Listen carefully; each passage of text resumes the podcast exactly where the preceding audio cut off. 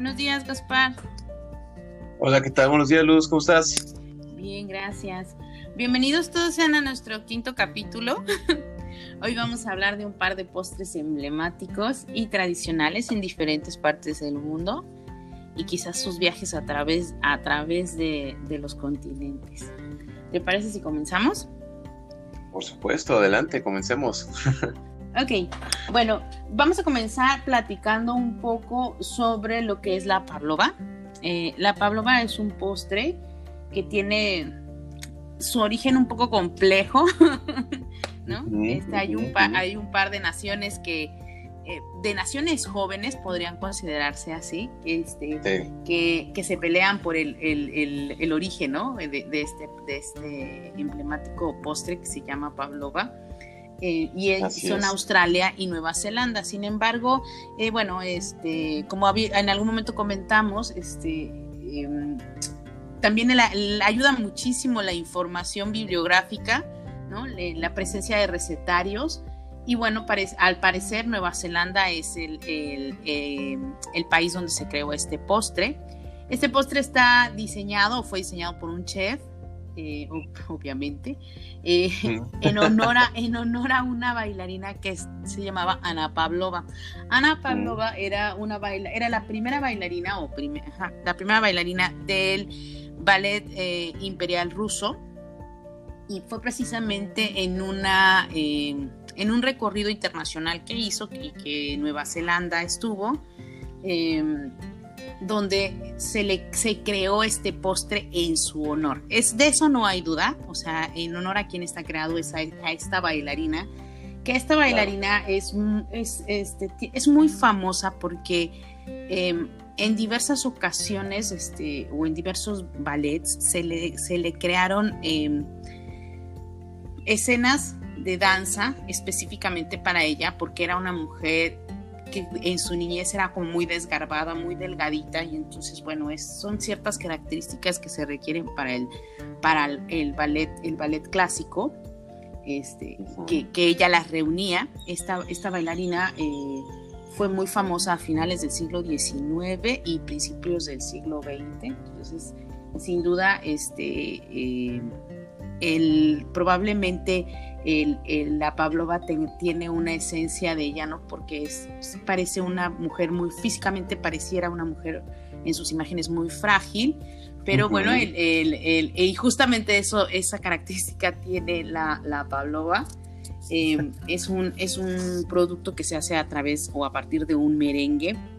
Eh, habrá quienes dicen que es merengue francés, habrá quien, quien prefiera hacerlo con merengue suizo y que se seca al horno eh, se hace una especie de contenedor en el cual, el cual se seca, pero al mismo tiempo la característica de la pavlova es justamente que debe quedar ligeramente húmeda por dentro para que entonces tú tengas esta, esta mezcla de texturas. Eh, se le añade en el centro eh, crema batida y ah, frutos de la temporada. Digo, lo de la fruta es la verdad diversa, es, una gran, es una gran bondad, bondad de este postre que puedes utilizar frutos rojos, este, bueno, piña, o sea, dependerá mucho también de dónde, de dónde la realices, que, puede funcionar perfecto. Entonces, este, este postre, pues más o menos tiene, ¿qué te gusta?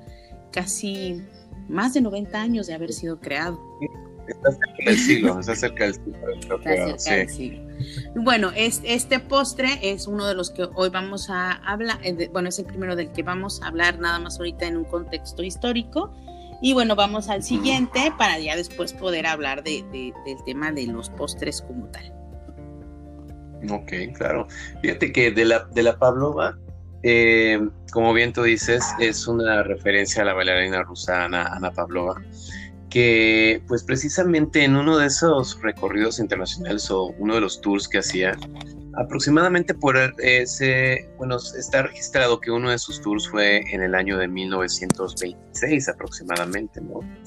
Y que una de las escenas que esta eh, bailarina estaba, eh, estaba presentando se llamaba La muerte del cisne, ¿no? Entonces, en uno de los hoteles donde se hospedó, eh, pues el chef pastelero tuvo la oportunidad de ver parte de sus ensayos, parte de sus obras, de lo que, de los bailes que ella hacía. Y, este, y lo que hizo fue tratar de sorprenderla con un postre. Como tú bien dices, este chef pastelero se quedó sorprendido de la, de la habilidad, de la ligereza que ella tenía para, para, para bailar. Y precisamente esa ligereza que ella tenía para bailar la quiso poner en representación en un postre. Entonces, lo que eligió para poder eh, representar esa ligereza que tenía esta bailarina, la destreza que tenía, es un merengue que precisamente puede parecer un puede parecer una preparación perdón con mucho volumen pero cuando tú la cargas es completamente ligera no es completamente ligera la preparación no pesa casi nada. Y este y otra de las de las eh, digamos que otra de las referencias que tuvo ese chef al momento de hacerlo es que em, la Pavlova, eh, la forma del disco que tiene, se mira como cuando una bailarina está dando vueltas y el tutú que tiene como que se levanta. El tutú es como que la falda que utilizan las bailarinas cuando las bailarinas de ballet cuando están presentando alguna puesta en escena. Entonces, cuando la, bailarina Ana Pavlova daba vueltas, el tutú se levantaba y parecía como si fuera un disco. Entonces, por eso la Pavlova tiene forma como que de ese disco que representa el tutú de la bailarina. Y en esa puesta en escena, eh, ella utilizaba una decoración de flores verdes en la cabeza, ¿no? Entonces, la, primera Pavlova, o la, la, Pavlova que presentó este chef para sorprender precisamente a la bailarina Ana Pavlova, eh, tenía una decoración de kiwi, que es lo que hacía la representación de la, de la, de la decoración de las flores verdes que tenía en el, momento, en el momento de la presentación en su cabeza. Entonces, pues como bien tú dices, la pavlova fue eh, un postre que se hizo con el merengue, con el merengue horneado, que se le, se le puso una crema de, leche en la parte de adentro, una crema batida, y se decoró, en ese momento se decoró con el kiwi, haciendo alusión al color de, la, de las flores que tenía Ana Pavlova como decoración, ¿no? Y este, ya con el tiempo, los frutos, como tú dices, empezaron a ir cambiando, empezaron a ir variando, variando, variando, variando, variando, hasta que pues hoy en día es más presentado con los frutos rojos. Hay una extensa investigación porque hay gente que se ha dedicado a verdaderamente hacer una excavación en todo esto para ver quién fue el creador, si fue Nueva Zelanda o si fue Australia. Eh, y se han encontrado eh, registros de recetas de la pavlova en Nueva Zelanda, en libros de cocina de Nueva Zelanda, que datan de 1927, un año después de que empezó la gira de Ana Pavlova, que fue en 1926. Y los primeros registros, digo, porque estamos hablando de que hace muchísimos años, eh, pues la única manera de conocer a través de los libros, publicaciones, o sea, no teníamos, no tenían, ni el correo era tan rápido, o sea, no era así como que una forma de, sale algo y instantáneamente en otra parte del mundo lo ven y lo están haciendo, no. Eh, uno de los registros que se tiene en, en Australia de, la, de un postre similar a la Pavlova fue hasta 1940. Sin embargo, no deja de ser un postre muy representativo al igual de Australia y Nueva Zelanda y siempre como que va a haber esa disputa eterna, pero eh, según los registros, según lo que se tiene encontrado hasta ahorita, el de los primeros registros de la Pavlova fue en Nueva Zelanda, un año después de que Ana Pavlova empezó a hacer la gira, de la cual fue inspirada por el chef en el hotel en el que estuvo eh, hospedada en el momento de, de, los viajes que estaba haciendo. Entonces, la verdad es una historia que a mí se me hace muy interesante de conocer. Sí, y como, y, probablemente por ser países como de jóvenes, ¿no? A lo mejor, este, no de grandes, eh, de, gran historia, este, o no historia registrada, pues se tiene este, esta, esta apreciación por, por estos productos que pues ya, ya son mundialmente conocidos, ¿no? O sea, realmente es importante, es importante que, conozcamos. Y bueno, supongo y que en algún punto habrá algún investigador que quede con la información, esperemos, ¿no? Porque sí es un producto antiguo, pero no lo suficiente como para que no haya registros, ¿no? Entonces quizás por ahí eh, se encuentre algo, ¿no? Pero bueno, este es interesante saber cómo, cómo un, un chef es, es o fue inspirado por, un artista, ¿no? O sea, esta parte artística de la gastronomía. supuesto. justamente que la verdad que la gastronomía es, es, una ciencia, está, pertenece a las ciencias sociales, pero también tiene una gran relación con las artes. Este, toma, toma la inspiración ¿no? de, de, una gran artista. Eso, eso es espectacular, ¿no? Y, y, que a lo mejor eh, hoy en día nosotros este, sepamos que se llama Pavlova, pero que podamos saber que es, fue inspirada por una, una gran artista rusa, ¿no? el, tener la relación, lograr relacionar el producto con otro contexto este, social o, eh, en este caso un contexto totalmente artístico, este, nos permite también eh, valorar lo que, lo que se hace en, la pastelería, ¿no? la trascendencia que puede tener. Bueno, y bueno, el otro postre del que hoy queríamos platicar es el de los churros. ¿Quieres comenzar a platicar un sí, claro que sí, por supuesto. Pues mira, fíjate que de los churros eh, es algo que solamente lo escuchamos y decimos México. O sea, mucha gente dice churros, ah, churros, México, ¿no? Entonces es como una de esas preparaciones que ligan directamente a una nación.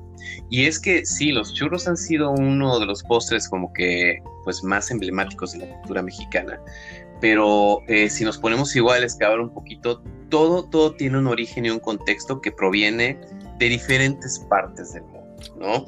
Eh, yo antes, eh, hace, hace ya un poco de tiempo que, que, me puse a investigar un poquito también, yo, había, yo sabía que los churros llegaron a México con, con la conquista española, que los españoles fueron los que trajeron unas preparaciones similares, ¿no? A lo que hoy se conoce como churros, que era una preparación con masa frita, tipo buñuelos, y aquí en México fue que eh, se le terminó dando una presentación muy diferente con los dullados y aparte, que aquí ya se ponen las variedades también de los churros rellenos, ¿no? Pero excavando un poquito más la información, yéndonos un poquito, un poquito más atrás, los churros tienen su origen en el lejano oriente ya que, eh, pues bueno, em, en el lejano oriente se tenía una tradición de desayunar unos postres con, hechos con masa frita precisamente, que, em, que más adelante con la, con la colonia, con, la colonia eh, portuguesa que hubo allí con China, eh, fue que los portugueses fue que tomaron parte de la cultura, parte de la, de la gastronomía, y entre esa parte de la gastronomía eh, abrazaron ese, ese postre o esa preparación de masa frita, que como, bien, como bien conocemos, pues esta, esta preparación empezó a, tener cierta similitud con algunas preparaciones como los buñuelos, que son preparaciones fritas igual. Entonces, eh, la línea viene más o menos como de la preparación en China, de la masa dulce frita, que después se pasa a Portugal, de Portugal se va a España, y de España llega a nosotros a través de la conquista. Pero claro, obviamente cuando llega aquí a México, México hace lo propio. Toma esa, esa receta que viene de la influencia ibérica y la adapta, la tropicaliza, como quien dice, ¿no? Y la hace con una presentación, pues, eh, que dista un poco de lo que es la presentación original pero pues básicamente de, eso se trata, o sea que al final de cuentas cuando llegó a México, México tomó esa receta y e hizo de ella un producto que hoy en día cuando la gente dice churros dicen, ah, México, esto es de México, ¿no? Ah, Entonces... Ok, pues a mí, a mí me parece muy interesante esta parte que mencionas. Pero bueno, ahorita te la, te la te, añado algunos datos. sí, pues entonces, eh, mira, también tenemos que hay algunos eventos que se hacen aquí en México, unos eventos que en los cuales, eh, digo, ahorita a lo mejor si nos puedes hablar un poquito de la Feria de San Fermín. Eh, digo, la, la Feria de San Fermín es una de las, creo que es la Feria de San Fermín, ¿no? ¿Es correcto? No, es la, son las corridas de San Fermín en España. La corrida de toros, las, corridas de las, esa, la fiesta de San Fermín. Así es. Esa es. Mira, yo te, yo te quería comentar. Eh, los churros sí tienen su origen en China, justamente. Eh, pero es, es, es a través de los portugueses, porque tenemos que recordar que durante la época de la colonia, este los, los, países o las naciones que eran más este, conocidas o, que eran los que tenían los, el poder adquisitivo son justamente el, el reino, eh, el Reino Unido, el, bueno, eh, lo que sería, lo que es Inglaterra, eh, España y Portugal. Portugal también se dedicó mucho tiempo a, la, a, la, a, la, colonización, ¿no? fue un país que colonizó Sabemos que en América pues tuvo una colonia muy grande, que es la que hoy conocemos como el país de Brasil. Y bueno, ellos, ellos lograron, lograron em, tanto Inglaterra como, como Portugal, Portugal tuvieron colonias en, en China. la colonia inglesa fue lo que hoy es Hong Kong. Y la colonia portuguesa es lo que se conoce como Macao.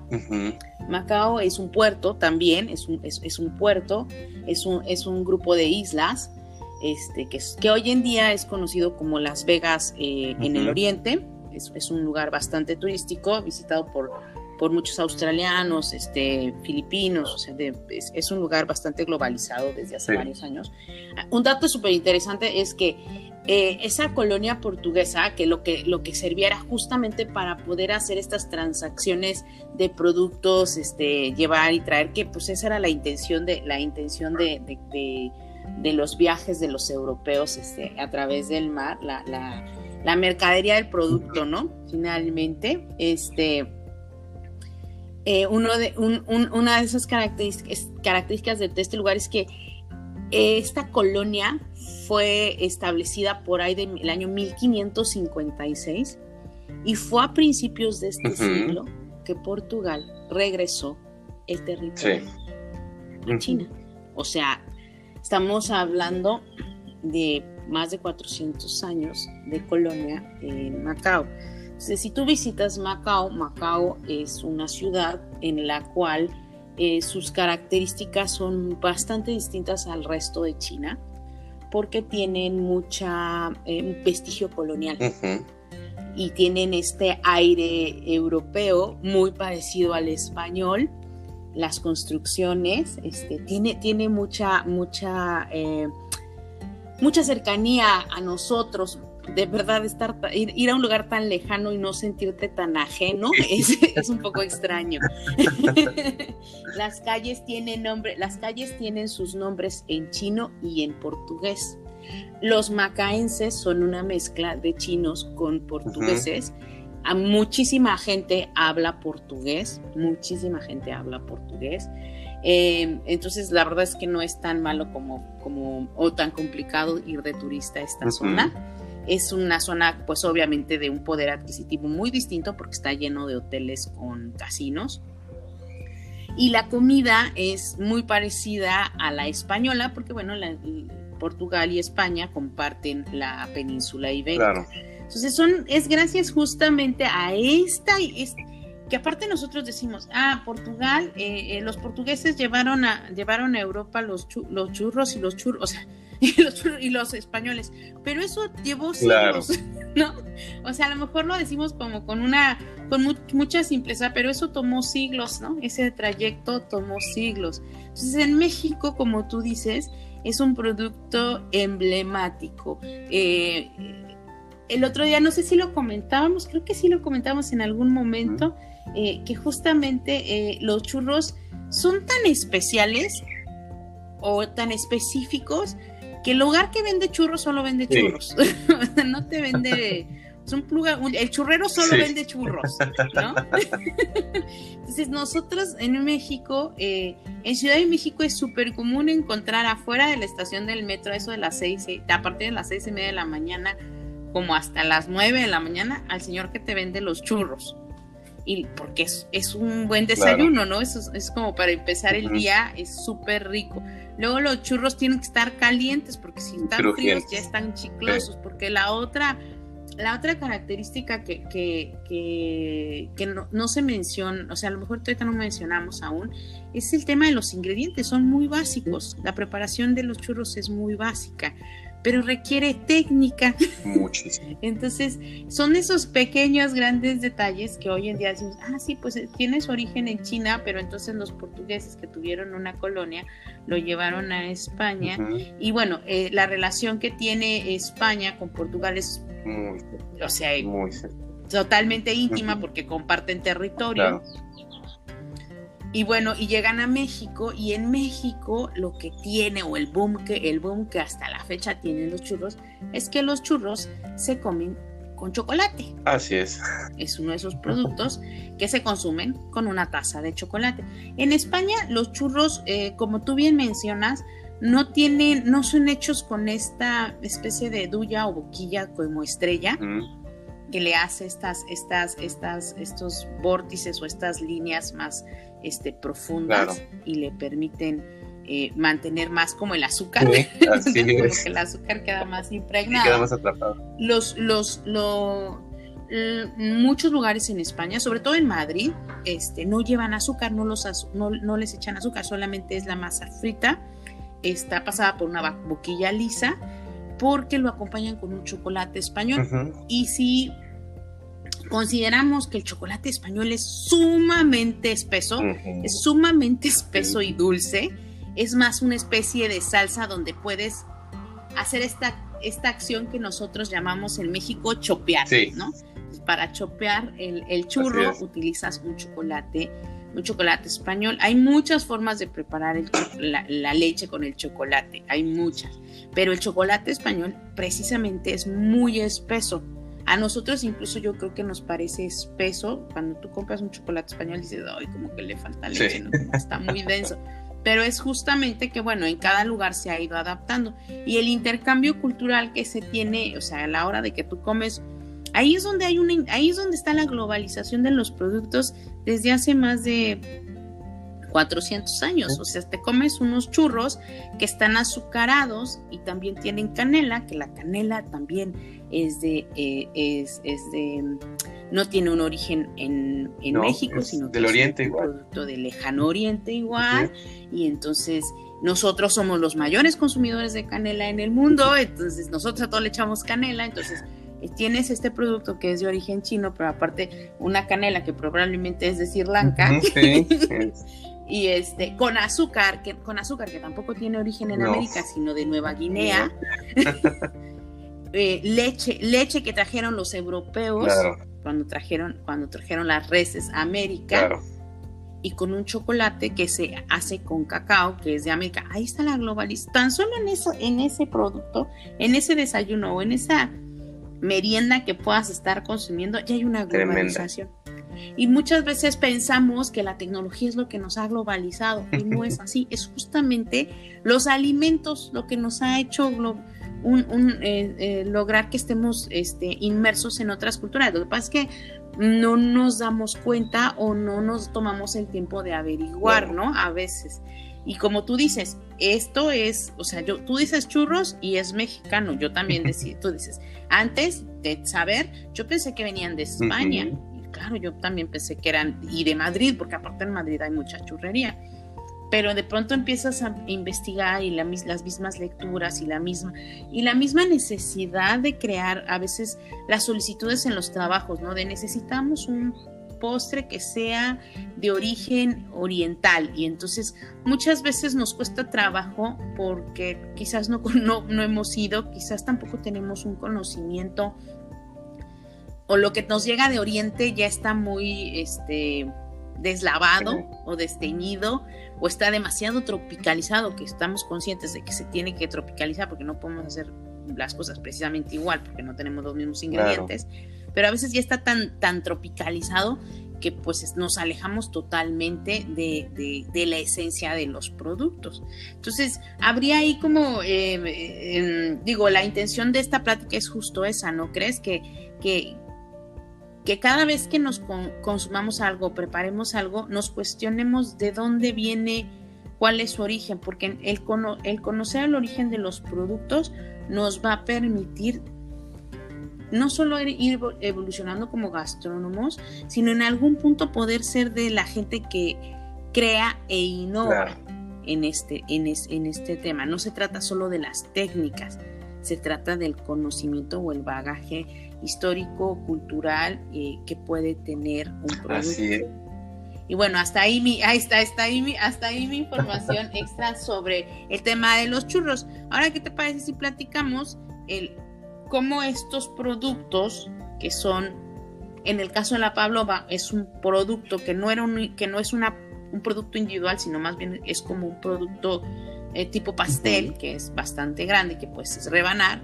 Y los churros, que como ya dijimos es un producto bien común, este, se pueden llevar a un postre o se pueden llevar o se pueden llevar a un plato este, para presentar dentro de un restaurante. Por supuesto, pues fíjate que pues como todo lo que nosotros tenemos, todo lo que hacemos en la gastronomía puede llegar a tener diferentes tipos de modificaciones y yo creo que de eso se trata, de eso se trata incluso el, el, arte, ¿no? Que el arte es algo que tú puedes tomar y que puedes desfragmentar de muchísimas maneras e interpretar sobre todo de muchísimas formas, así como la pintura, así como la música puede tener diferentes matices, ¿no? Tanto de color como de sonido, pues igual la gastronomía. La gastronomía es algo que tú le puedes dar una cuestión de perspectivas infinitas, infinitas, infinitas. Podemos agarrar un postre eh, que es un pastel completo y llevarlo a la individualización. Podemos hacerlo eh, ya que pues bueno, también conforme ha ido avanzando el tiempo, ha habido una evolución de técnicas, ¿no? Ha habido eh, técnicas desde la deconstrucción, técnicas desde el arquitecturismo, desde eh, la cocina molecular, ¿no? Entonces, yo creo que dentro de la gastronomía nosotros tenemos como que esa ventaja de poder tomar un producto y llevarlo a su mínima expresión y no deja de ser una presentación artística.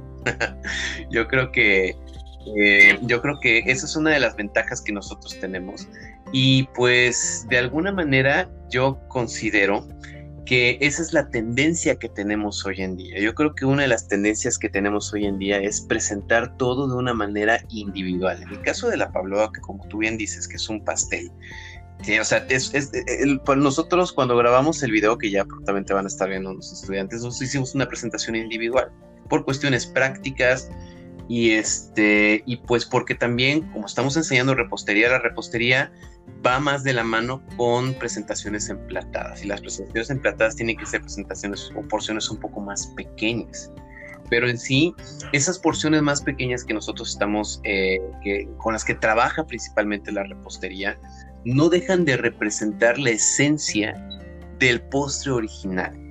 Lo único que hacemos es modificar las dimensiones, lo único que hacemos es llevar, como te digo, ese postre a, la, a, una, a una presentación un poco más pequeña, más individual. Pero por lo que se trata es de conservar tanto la técnica como los elementos, que en este caso la pavlova es el merengue, es la crema batida y los frutos que, que, llevan en la parte de arriba. Y pues de alguna manera la parte de la pavlova no es, eh, no es yo siento que no es algo que lleva un grado complejo si tú ya conoces la técnica, sobre todo para hacer el merengue. O sea, una pavlova, para poder hacer una pavlova, lo primero que tenemos que tener en cuenta es todas las técnicas que nosotros podemos tener al momento de hacer el merengue, que son uno de los elementos principales. Si dominamos esa técnica, nosotros podemos modificar el tamaño a la presentación que nosotros querramos, ¿no? En la cuestión de los churros, eh, fíjate que la cuestión de los churros es, es muy, es muy eh, pintoresca la, la, cuestión porque los churros pueden ser servidos. ¿Cómo se sirve un churro? Un churro? Los churros se sirven en una bolsa de papel estraza, por lo general de manera más tradicional, ¿no? Eh, bolsa de papel estraza y este nada más es el churro con el azúcar y tu tacita de chocolate o a lo mejor algunos casos champurrado, ¿no? Como lo venden en México. Claro, el champurrado, por supuesto. Eh, pero pues yo, en el caso de los churros, se ha prestado más a esa transformación de llevarla a un emplatado, ya que de los churros han salido pasteles, tanto de tamaño normal como de tamaño individualizado, y han salido muchísimas otras formas de presentación que, como te digo, son matices que podemos dar a estas preparaciones. Fíjate que es un rato que estabas hablando precisamente de los churros, que tenemos una preparación que lleva canela, que viene del Medio, del Medio Oriente, y el, azúcar, que también proviene de otros lugares. Eh, dentro de esta preparación, nosotros tenemos, pues ahora sí que ingredientes globalizados internacionales, pero el ingrediente con el que lo acompañamos proviene de México, ¿no? De México para el mundo, que es el chocolate. Entonces, este, en el caso de los churros, yo sí he tenido eh, la, oportunidad en lugares donde he trabajado de presentarlo eh, con diferentes tipos de, acompañamientos, como salsa, lo he podido acompañar con una, con una salsa de chocolate, con una crema inglesa, con una crema de dulce de leche. Y este, también he tenido la oportunidad de armar incluso pasteles con los churros, pasteles individuales que al final termina siendo como ese tipo de presentación, ¿no? presentaciones individuales. En este caso, eh, ¿cuál es tu perspectiva de esta, de esta eh, de esta técnica de estar montando los postres de una manera más individualizada? Mira, eh, primero que nada, cuando hablamos de postres individuales, hay como ciertas características desde ya hace mucho tiempo que, se requieren. O sea, cuando preparas un postre en individual tienes que cumplir ciertas características que a mí este, me han quedado siempre como muy grabadas. Un postre no debe pesar más de 100 gramos. Claro. Un, buen postre. ¿Por qué? Porque el postre eh, siempre, siempre es como el, el... De entrada, no es un tiempo obligatorio en una comida o en una cena. No es un tiempo obligatorio, ¿no? No es, es algo que, te, que puedes evitar. Entonces, la gente que pide postre es porque realmente desea probar algo dulce al final de sus alimentos, ¿no? Que está dispuesto todavía o tiene o tiene estómago o tiene actitud o ya sabes, no más ahora con este tema de, de que exacto.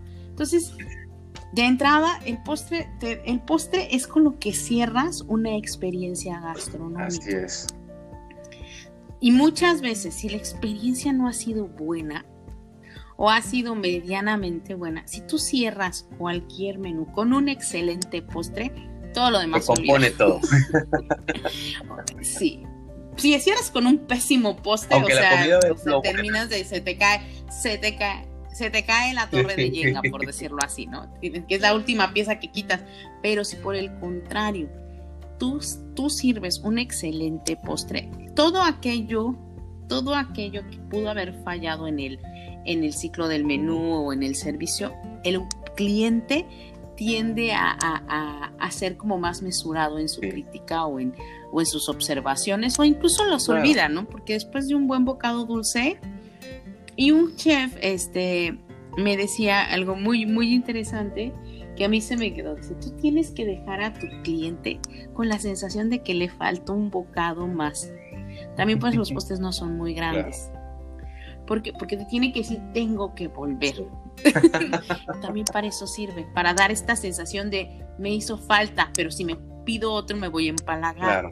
Entonces, que, te, que le quede esa pequeña sensación de, híjoles, me hizo falta un bocado eso también es un buen tip para cuando preparas. Yo te digo, este, la regla normal es que un postre no debe pesar más de 100 gramos, porque aparte muchos de los elementos que llevan los postres son en esencia ligeros. Pueden ser, algunos pueden tener volumen, pero pueden ser ligeros. Este, eh, no, digamos, no, no tienen peso, ¿no? Entonces, por eso digo que tiene que estar entre 100, 110 gramos máximo. Eh, y lograr una linda presentación que va a ser en un plato. El plato es tu lienzo y la verdad es que los postres te dan esa maravillosa oportunidad de crear cosas muy artísticas, ¿no? Por la, diferencia de texturas. Y eso es, eso, eso es lo que me encanta. Por ejemplo, la Pavlova hoy en día es súper popular, es muy, muy popular. No solamente en restaurantes, yo lo he probado en un par de restaurantes y la, mi favorita sigue siendo la de Delirio de Mónica Patiño este, que literal es un merengue seco y solo te ponen crema, eh, crema batida y una compota de frutos rojos que montan al momento. Y no tiene nada de espectacular en su forma, pero sí en sus sabores. Que bueno, esa es la característica justo de ese, de ese lugar, que, del delirio, que no, que mm, no tiene tanto trabajo en el montaje, pero sí en, el, en, la, en, la preparación de los productos. Y por ejemplo, en los churros, eh, yo, pienso que es un producto tan, tan, tan popular, tan, tan popular, este, que hay restaurantes como, como el restaurantes tipo Porfirios, que son restaurantes de comida mexicana de, para una población, para una, un, sector del, de la población que tiene un poder adquisitivo distinto y que aunque le gusta de los buenos tacos y quesadillas, no son de los que se van a detener en un puesto de tacos y quesadillas. Entonces, unos buenos churros servidos en un restaurante de este tipo también implica una infraestructura de, el carrito, el mini carrito, una, una rueda de la fortuna, o sea, sí traen, ya traen otra infraestructura em, en los montajes que los hacen muy vistosos, ¿no? Que, que te hace vivir la experiencia porque al final el churro no es más que agua y harina. Agua, harina, sí, así es. la, la, experiencia eh, va a ser complementada por con qué lo va, con qué, qué, hay en él, ¿no? Qué hay alrededor, en dónde lo colocas. E incluso en las salsas que lo acompañan, si es que le ponen alguna salsa, ¿no? Entonces, sí es un, sí son, son productos eh, y repito, los postres tienen esa gran característica que te permiten, te permiten ser súper creativos. A lo mejor ahorita alguien no lo piensa, pero de pronto nos puede decir, oiga, ¿y puedo hacer unos churros libres de gluten? No lo sé, no lo he intentado, pero podrías hacerlos. Claro. ¿No? Podría yo hacer una, un, Oiga, y, y si en lugar de que la pavlova la haga yo, ¿se podrá hacer vegana? Claro que sí, porque sí hay, hay formas de hacer merengue vegano con proteína que se obtiene de los garbanzos. O sea, sí, sí hay manera de hacer las cosas. La, eh, la intención es, es, que, es que alguien más venga y lo intente, ¿no? Claro. Y que aparte encuentres el mercado disponible. Porque vuelvo, vuelvo al tema, el postre no es un, platillo que comúnmente la gente consuma, no es como el producto más popular. Entonces tienes que ofrecer un excelente postre para que la gente se dé esos permisos a veces, ¿no? De, consumir un postre. Por supuesto.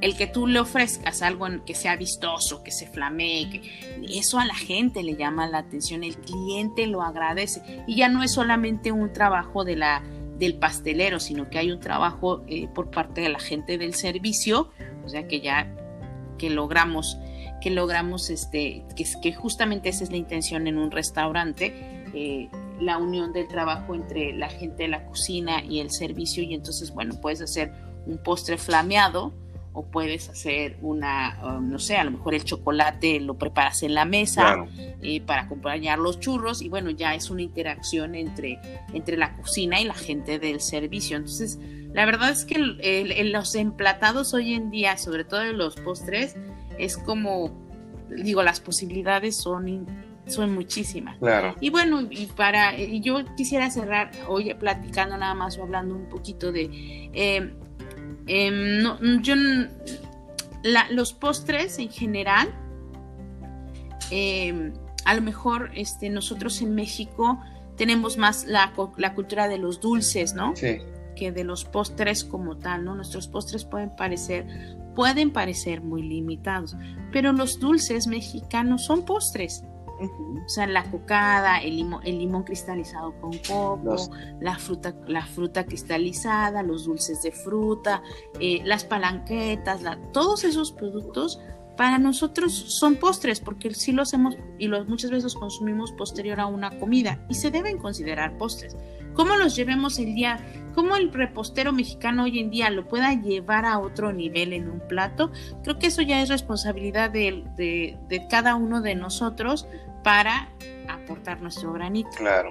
Oye, y como lo que tú estás diciendo ahorita de los, los en los emplatados, yo creo que eh, en mi caso, yo siempre he hecho como que una comparación porque pues los emplatados principalmente los tenemos en la cocina.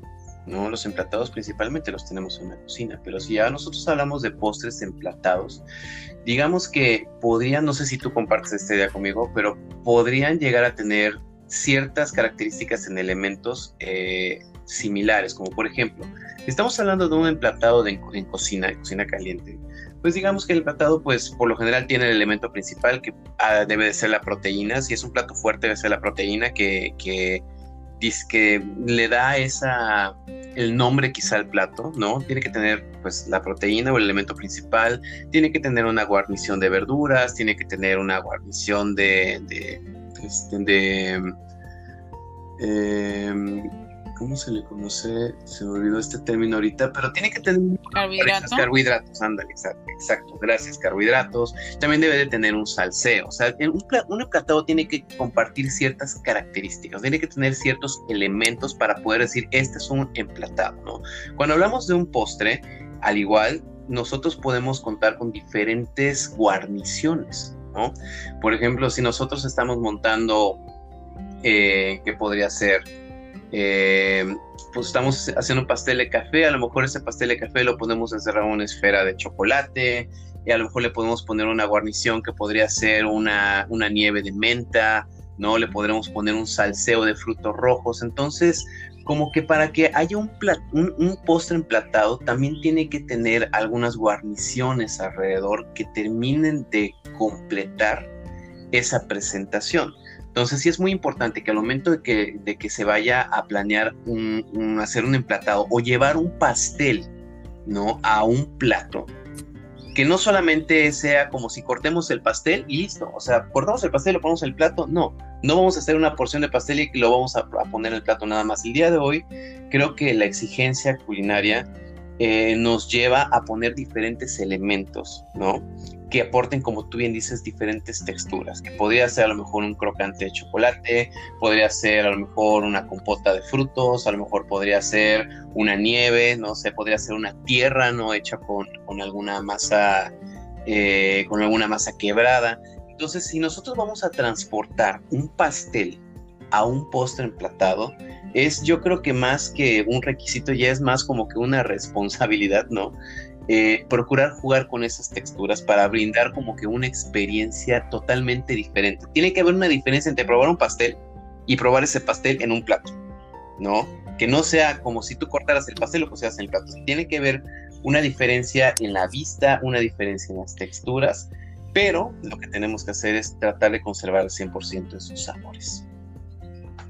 Claro, sí, lo que, lo que comentas es súper importante y lo que yo em, puedo aportar aquí es que sí creo que yo, yo busco cierto equilibrio entre tener siempre una textura suave, una crujiente, eh, eh, un, choque de temperatura, siempre es importante en los postres tener un choque de temperaturas. Eh, por lo menos tener tres texturas y, tener por lo menos dos sabores. Entonces, no puede ser solamente un sabor eh, dulce, tiene que haber algún poco de acidez o ah. puede, puede, haber un poco de, sabor amargo o incluso un poco de sal, ¿eh? o sea, también algún elemento de sal que nos permita em, salivar y percibir mejor los sabores. Entonces, a mí me gusta mucho este, buscar eso. Siempre que hago un postre pienso, Ok, yo, a mí me gusta mucho el choque de temperaturas, pero ese es un gusto muy personal, me gustan los choques de temperatura, me gustan las texturas, este, siempre procuro que haya por lo menos tres texturas. Eh, ah, me gusta, te, repito también, me gusta mucho el que haya por lo menos tres sabores en el plato. Este, que no, que se complementen, obviamente es muy importante. Por supuesto, que, que están armónicos. Conocer hay, por ejemplo, que me dicen, eh, yo no soy muy fan, a mí, a mí la mezcla que no me gusta, de verdad que no me gusta, pero y vuelvo, cuando ya tú tienes esta capacidad o esta posibilidad de decisiones sobre ciertos, sobre la elaboración de los postres, eh, que tú eres quien decide si va o no va, eh, a mí personalmente el queso crema con el chocolate me parece, o sea, es desastroso. Me parece una mezcla desastrosa en general el queso con el chocolate, queso, sobre todo el queso crema con el chocolate, me parece una mezcla desastrosa. Porque el chocolate es un producto que creo yo que se puede complementar con muchos otros productos y que el queso justamente es, son dos grasas. Son dos grasas, no, se, se se neutralizan, digámoslo así, ¿no? Se, llegan a neutralizar. Entonces, no es solamente una cuestión de sabores, sino de, es una grasa y con otra grasa, y entonces en lugar de esparcir el sabor, se bloquea, ¿no? En tu paladar. No se balancea bien. Y el choco ¿y qué crees? El chocolate con menta tampoco me, me, parece que sea una buena idea. A mí, pero vuelvo, vuelvo al punto, y eso sí me gusta recalcarlo es una cuestión totalmente personal, una percepción del paladar, que bueno, cuando tú ya eres el chef, pues que en mi caso en varias oportunidades lo pude, lo pude hacer, pues nunca, nunca hice un montaje con un producto así, porque hay, aparte, hay muchísimas posibilidades, hay que abrirse a las posibilidades de las frutas de temporada, de los productos regionales, o sea, hay que, hay que abrirse a las posibilidades y, y la manera de hacerlo es experimentando nuestros paladares. Claro. Probando todo lo que puede haber en este en el mercado en los mercados cerca de, cerca de nuestra casa, probando las frutas, probando los cítricos y conociéndolos, acostumbrando a nuestro paladar a conocerlos. Claro. Claro, podemos resumir que la tarea de gastrónomos es en parte como alquimistas, ¿no? O sea, estar buscando esa combinación de, de sabores, estar buscando la combinación de armoniosa, ¿no? De, de tantos sabores, texturas que al final pues terminan siendo pues un producto, ¿no? Un producto que puedes ofrecer. Claro. Bueno, Gaspar, ¿cómo ves? Creo que pues te parece bien que hasta aquí hoy. Sí, yo este, creo que esto puede dar para hablar muchísimo más, porque la pavlova es, digo, la pavlova y los churros son postres emblemáticos. O sea, la pavlova la podemos resumir como una, una este, expresión artística inspirada en otra expresión artística, ¿no? Y podemos ahí seguir hablando y hablando. Pero yo creo que pues podemos dejarlo aquí hasta aquí el día de hoy. Para las personas que nos están escuchando, pues, eh, pues el objetivo que nosotros tenemos es ampliar un poquito más el, panorama, ampliar un poquito más el horizonte de los postres que, comúnmente probamos o que comúnmente hacemos y que es bueno también eh, conocer el origen de todo lo que nosotros hacemos, ¿no? Porque al final de cuentas es interesante y es cultura general y creo que la cultura es lo que hace a las personas eh, más conocedoras, ¿no? Y pues valga la redundancia, la cultura hace culta a la gente, ¿no? Entonces, pues yo creo que eso es lo que nosotros estamos buscando. Y pues esperamos que esta información sea algo que les aporte a, su, a su formación profesional, ya sea eh, estudiantes de gastronomía o profesionales en el ramo. Y pues, Luz, una vez más, muchas gracias por invitarme al podcast, muchas gracias también por compartir todo tu conocimiento amplísimo que tienes. Eh, para las personas que nos están escuchando, eh, este podcast lo pueden escuchar a través de Spotify, lo pueden escuchar también a través de la plataforma de Anchor, que es la, la aplicación que estamos utilizando para elaborar estos podcasts. Y pues yo creo que eh, nos quedamos pendientes también para la próxima producción, la próxima publicación que vayamos a hacer. Luz, que tengas un excelente día. Muchísimas gracias nuevamente. Y pues saludos tanto a ti como a las personas que nos escuchan. Gracias.